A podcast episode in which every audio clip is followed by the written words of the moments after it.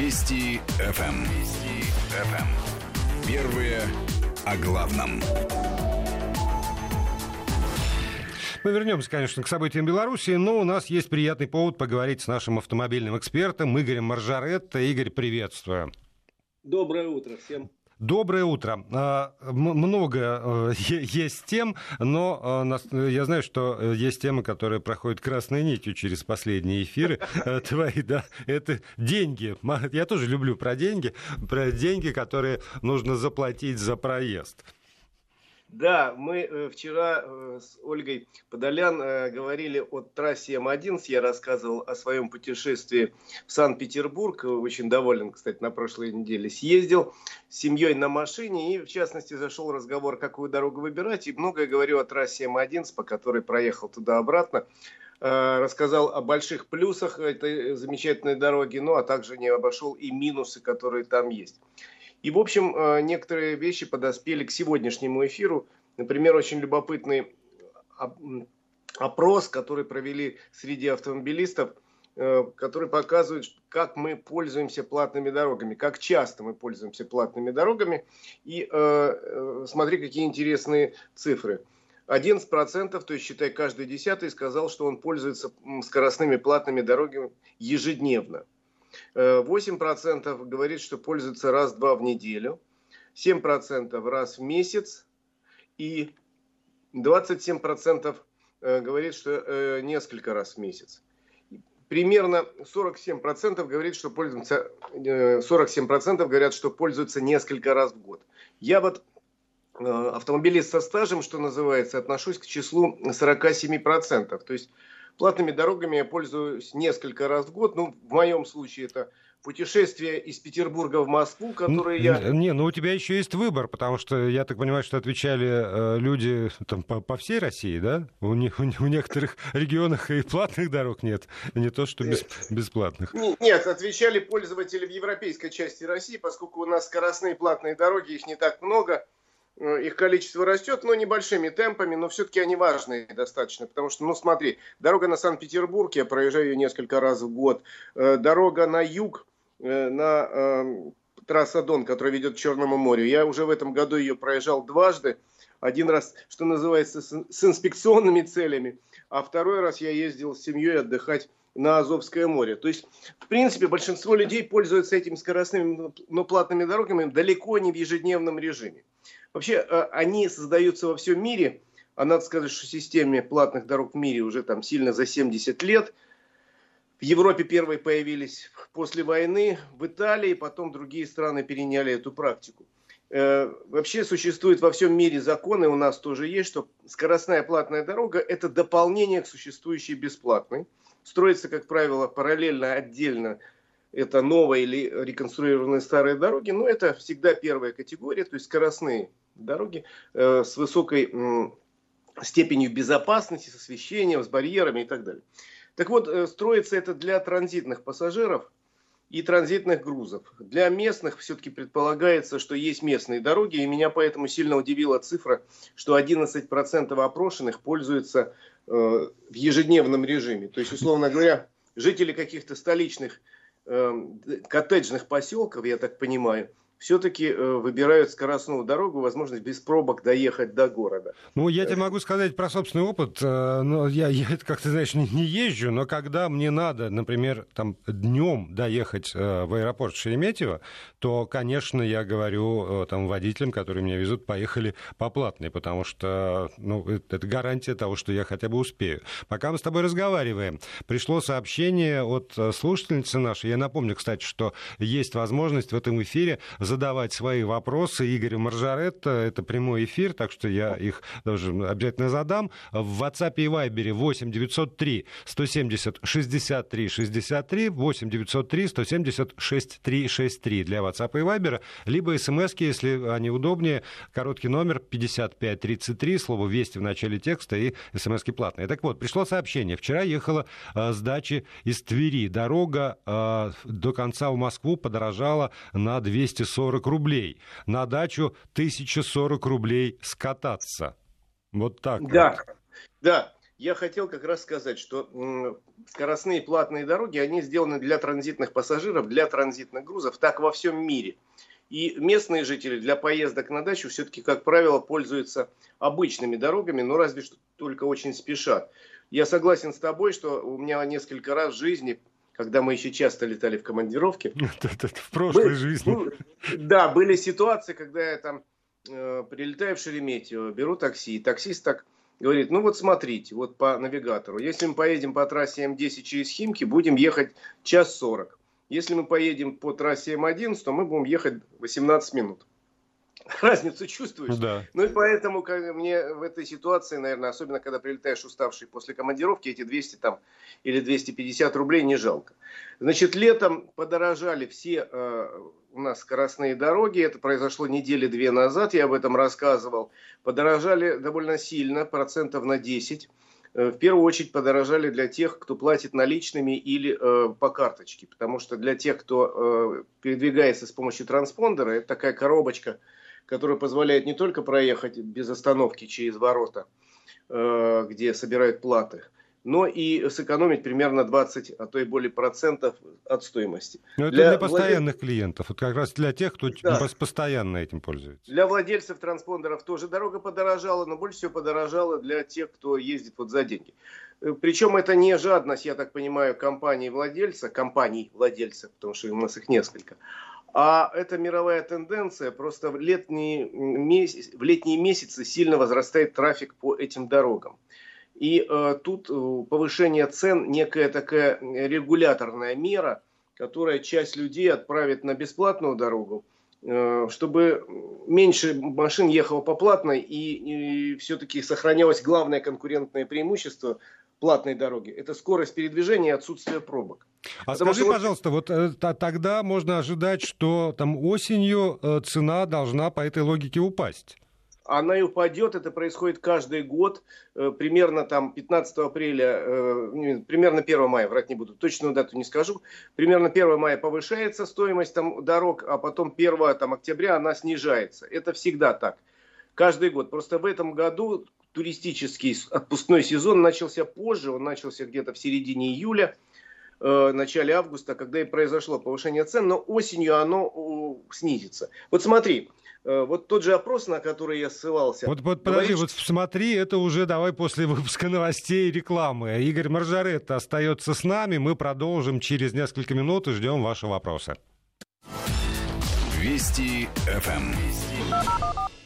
И продолжаем наш эфир. Игорь Маржарет, наш автоэксперт, э, на связи со студией. У вас есть возможность задавать свои вопросы, писать свои комментарии в WhatsApp и Viber 8 903 170 63 63 8 903 170 63 63. Либо э, смс-портал, короткий номер э, 5533, слово «Вести» в начале своего текстового сообщения и э, деньги, поскольку это смс-ка. И вот что люди пишут, Игорь. Я из Санкт-Петербурга.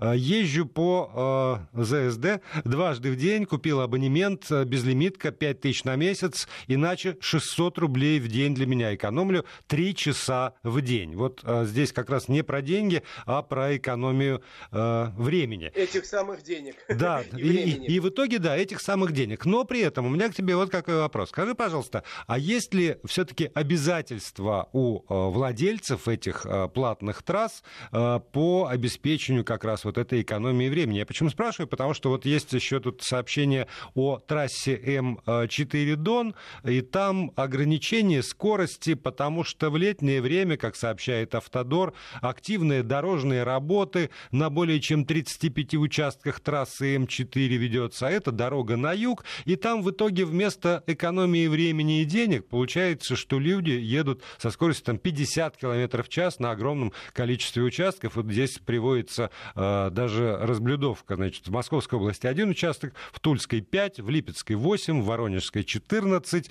э, в Ростовской области э, на четырех участках, три участка в Краснодарском крае. То есть фактически получается, что все равно медленно едет. И в этом смысле э, там, как, как себя чувствуют и владельцы, и пользователи. Они же платят, собственно. Платят. Я проехал по трассе М4 Дон не так давно, э, примерно три недели назад. Э, там действительно много участков ремонта. но надо понимать, что у нас нельзя было работать несколько месяцев, и, наверное, ремонтные работы сдвинулись на э, последние месяцы лета, что вообще плохо.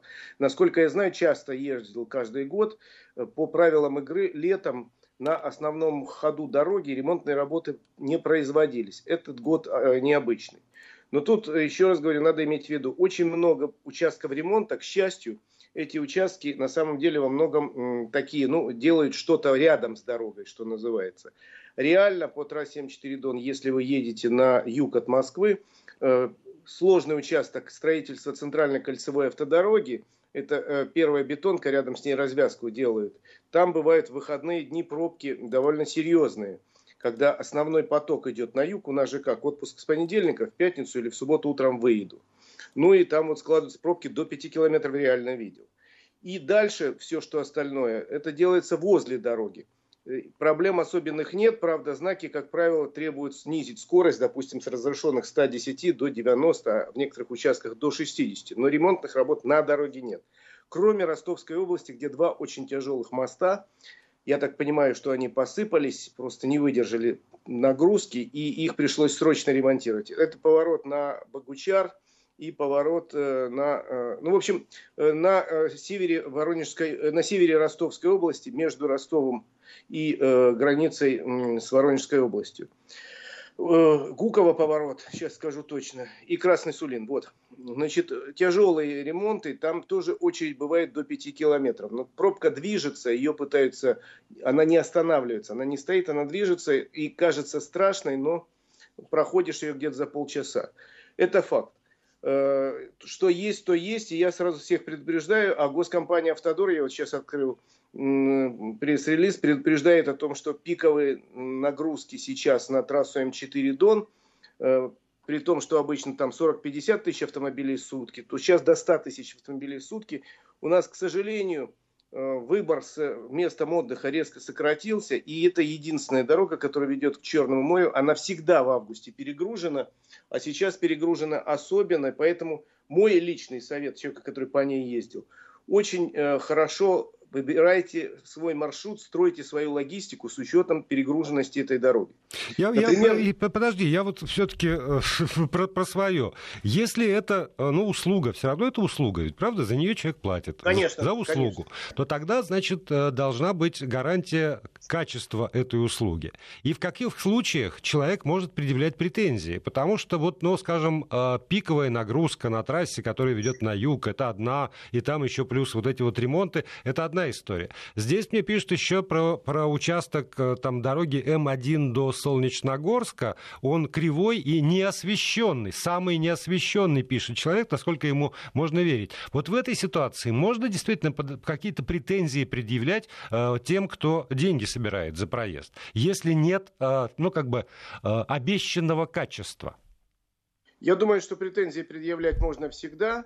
Э, но, в принципе, тут есть э, самое главное условие. Если вам не нравится эта дорога, условно говоря, не, не нравится трасса М11, пожалуйста, есть трасса М10 старая, и вы не, еж... не ездите по э, М10, не платите деньги, отправляетесь, не ездите по М11, не платите деньги, отправляетесь по М10 логика такая есть, потому что у каждой скоростной платной дороги есть бесплатный дублер. Но это все а равно, то, что... понимаешь, то, что ты говоришь, это как вот э, раньше в магазин. У вас много, я одна. Не нравится, не нравится, не покупай. Ну как, мне, ну, мне, мне ну, нравится все, много, кроме а... того, что есть один неосвещенный участок, который резко отличается от других участков этой трассе, и я вправе рассчитывать на то, что они, ну, как бы выровняют качество э, своей э, там платной дороги, чтобы не было каких-то провалов. Ну, там, если на одном километре у тебя будут выбоины, ямы, и, не знаю, битые фонари и э, там сломанный отбойник, то, ну, это же как бы не, не порядок. Это это совершеннейший непорядок. Что же касается первого участка до Солнечногорска,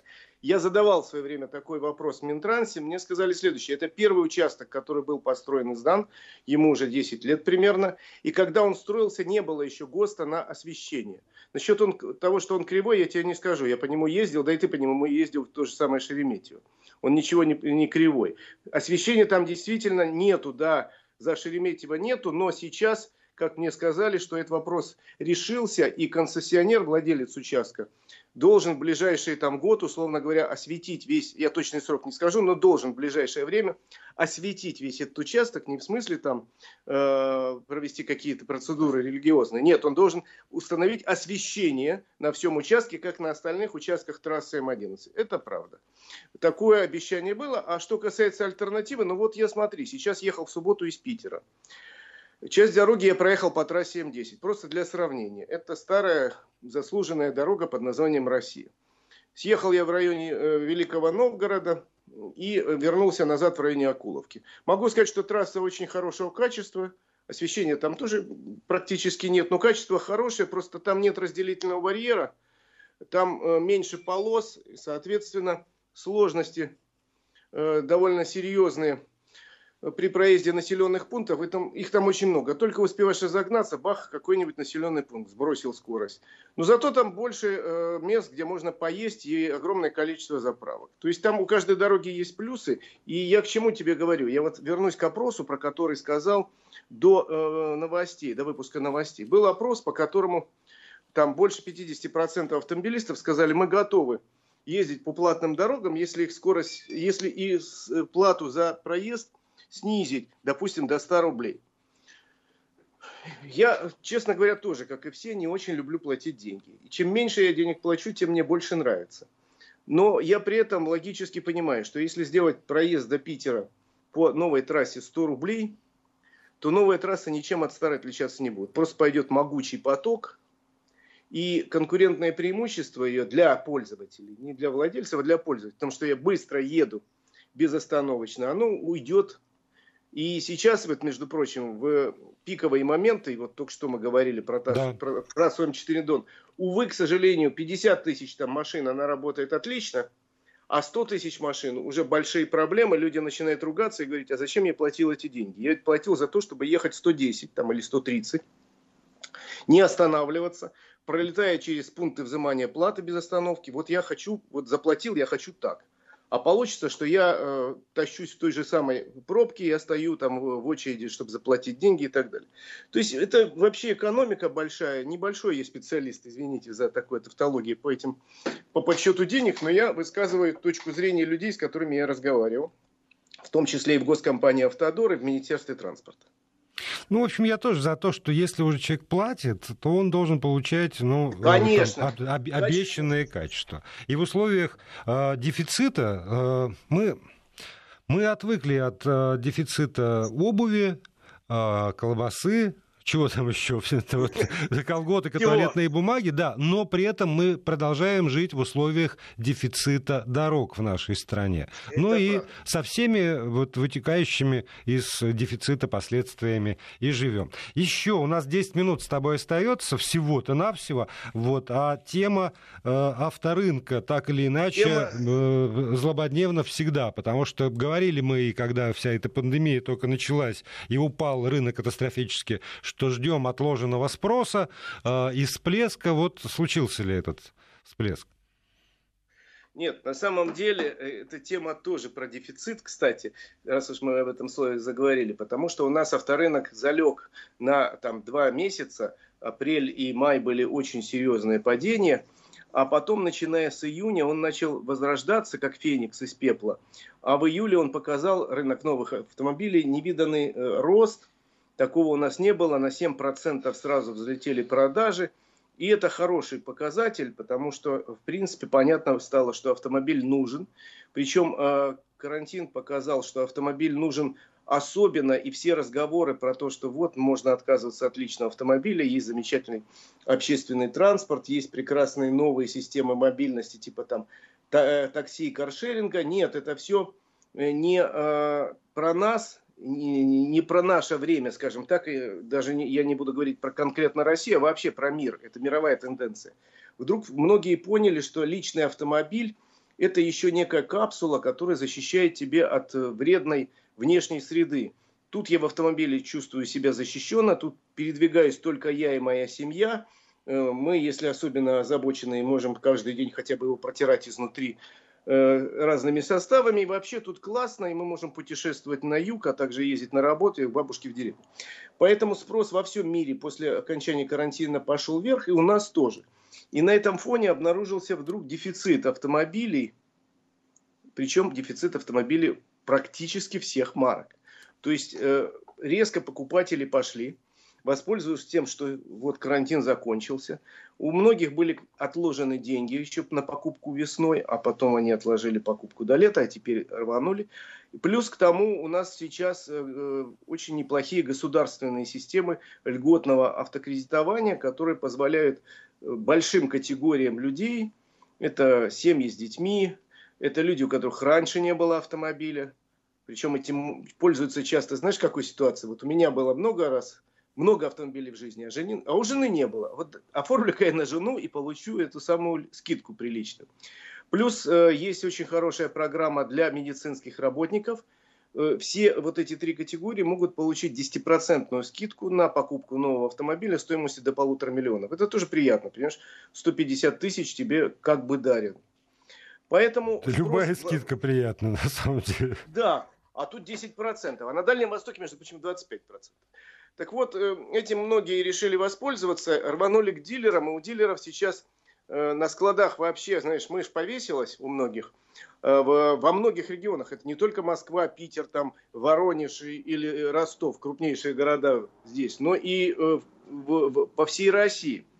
И, соответственно, многие машины оказались в дефиците или э, оказались, ну, э, ты приходишь к дилеру говоришь, я хочу купить такую машину. А дилер говорит, да я бы рад тебе продать, но у меня ее нет. Давай так, или ты купишь другую, или э, давай э, предоплату, и мы тебе через месяц привезем. Кстати, а, вот это... а это связано с тем, что производство тоже останавливалось? Там... Да, производство останавливалось, причем не только в России, по всему миру. Э, и если наши заводы начали работать довольно давно, то поставщики комплектующих многие из Европы, из Китая, там, из Турции восстановились позже. Поэтому сейчас вот на 100% ни один завод у нас не работает в своей мощности, и э, тот или иной автомобиль приходится ждать. Причем ждать ну, месяц-полтора в среднем, хотя на некоторые модели, это касается моделей импортируемых, очереди, я насколько знаю, на год, а то и больше. Э, но что касается месяц-полтора, это нормальная практика, мы уже давно потихоньку привыкаем, пора уже совсем привыкнуть к тому, что это мировая практика. Нельзя, как в супермаркет прийти, хочу колбасы, вот, пожалуйста. Автомобиль вещь сложная и вещь индивидуальная. Э, мне какие-то опции, например, нужны, какие-то не нужны. Мне нужен вот такой мотор в сочетании с такой-то коробкой и так далее. То есть вы приходите, вы выбираете, и дальше завод не просто клепает автомобили согласно плану, спущенному госпланом, а согласно заказам, которые поступили вот вчера, сегодня, завтра, завод начинает работать, делает машину именно в такой комплектации, как мне нужно, доставляет дилеру, и я ее получаю. Тут самое главное в этой схеме, при подписании договора у дилера, э, вы вносите небольшую предоплату, и, соответственно, должно быть точно указано, что цена на этот автомобиль фиксируется сегодня, 10 августа, она составляет там 1 миллион 152 тысячи рублей 17 копеек. И все. И на момент получения она должна быть именно такой, потому что, к сожалению, у нас э, рубль сейчас э, по отношению к доллару, евро ведет себя некрасиво и все время падает. Это мне не нравится сильно. И это, безусловно, скажется на стоимости автомобилей там уже осенью. А пока есть возможность зафиксировать предыдущую цену. И сейчас говорят, например, если вы хотите купить э, модный кроссовер э, там Hyundai Creta, не всякую комплектацию вы найдете сразу. Большинство комплектаций придется заказывать. То же самое касается автомобилей, например, Volkswagen Polo или автомобиля Skoda Rapid. Я называю э, популярные машины, которые собирают у нас в России – и на который самый большой спрос. То есть ты э, хочешь сказать, что вот разумное поведение, если э, ну, там, э, действительно задумываешься про автомобиль, то проще прийти к дилеру сейчас, заплатить там часть, может быть, больше. Да, 10% ч- примерно. Да, часть, ждать... зафиксировать цену и э, ждать, когда тебе его привезут, а не дожидаться повышения цены вместе с, там, с, с изобилием автомобилей. Да, с изменением курса доллара и евро по отношению к рублю. Плюс к тому очень любопытная ситуация сейчас и на вторичном рынке, потому что на вторичном рынке у нас э, тоже, как и на первичном, было большое падение, ну, все сидели по домам, э, хотя на вторичном рынке все-таки какая-то жизнь была, многие машины покупают из рук в руки, что называется, не прибегая к дилерам, к каким-то салонам, и там жизнь какая-то была. Но сейчас рынок вторичный оживает, он упал меньше, чем упал рынок первичных новых автомобилей, Э, но там жизнь такая достаточно веселая, идет интересная, хотя бы потому, что кризис заставил многих дилеров эм, заняться продажами автомобилей с пробегом, а до этого они относились, многие дилеры, несколько пренебрежительно к этому, типа, а, мы заработаем на новых автомобилях. Выяснилось, ага, на новых автомобилях не всегда заработаешь, там маржа совсем минимальная. Надо зарабатывать на других вещах, в частности, на автомобилях с пробегом, активнее при, привлекать клиентов, чтобы они сдавали автомобили с пробегом в трейдин и покупали новые машины. То есть работали по-современному.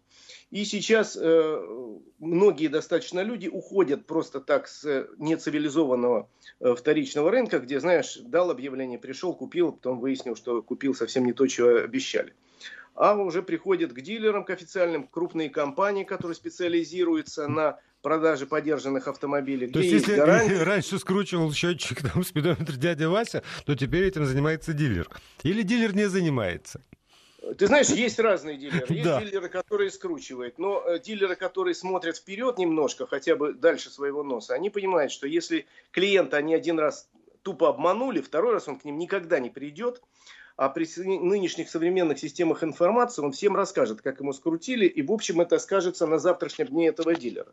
Поэтому умные э, стараются автомобиль сделать произвести не только предпродажную подготовку, но и какой-то мелкий ремонт, если обнаружат какие-то проблемы. И продают автомобиль на поддержанном рынке с хорошей гарантией до полугода, с э, тем, что ты забрал автомобиль, и голова у тебя не болит, а если что, приходи к нам, мы тебе исправим. У нас 40 секунд остается. Пришел мой любимый вопрос. Ты знаешь, я обожаю вот это вот. Что выбрать? Kia Optima, Solaris или Corolla новая? Сколько себя помню, все время, все время про Corolla, все, все те же марки, знаешь.